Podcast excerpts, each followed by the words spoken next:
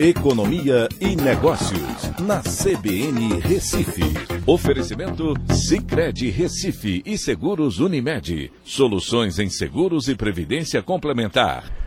Olá, amigos, tudo bem? No podcast de hoje eu vou falar sobre a dívida pública do Brasil, que caiu para 73,5% do PIB em 2022 e fechou o ano no menor nível em cinco anos. O endividamento do país que compreende governo federal, INSS e governos estaduais e municipais, recuou 4,8 pontos percentuais no ano passado. Em valor, chegou ao montante de 7,2 trilhões de reais. A chamada dívida bruta do governo geral, a DBGG, que inclui governo federal, INSS e governos estaduais e municipais, caiu, como disse, para esse montante de 73,5%. De acordo com a série histórica do Banco Central, que foi quem divulgou esses dados, é o menor percentual registrado desde julho de 2017, quando alcançou 73,2%.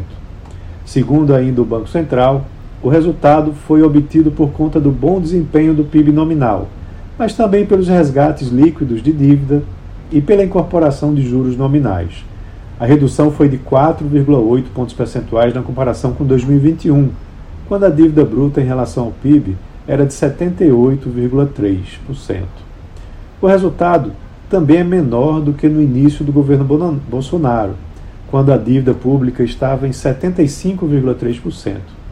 E também, apesar de ter alcançado 86,9% em 2020, com os gastos extraordinários da pandemia. Em valor, a dívida pública subiu de 6,97 trilhões de reais em 2021 para 7,22 trilhões em 2022.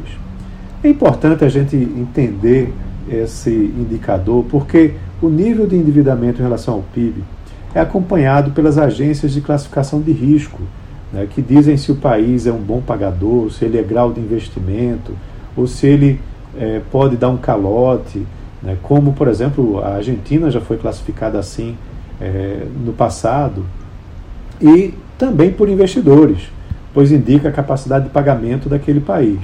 Uma dívida pública muito alta gera dificuldades na atração de investimentos e na realização também de políticas públicas, e faz com que o país precise pagar mais juros para poder captar é, recursos para o seu para manter o seu endividamento. Já as despesas com juros somaram 586,4 bilhões de reais em 2022 representando o maior patamar da série histórica do Banco Central, que teve início em 2002. Mas, as, mas esses valores não foram corrigidos pelo IPCA nessa análise.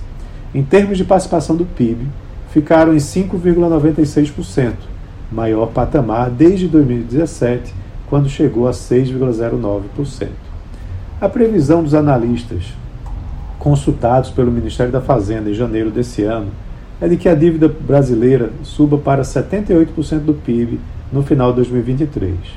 Isso porque o orçamento para 2023, com a PEC da transição, vai produzir um déficit de 231,5 bilhões de reais, mais de 2% do PIB, elevando assim a dívida pública.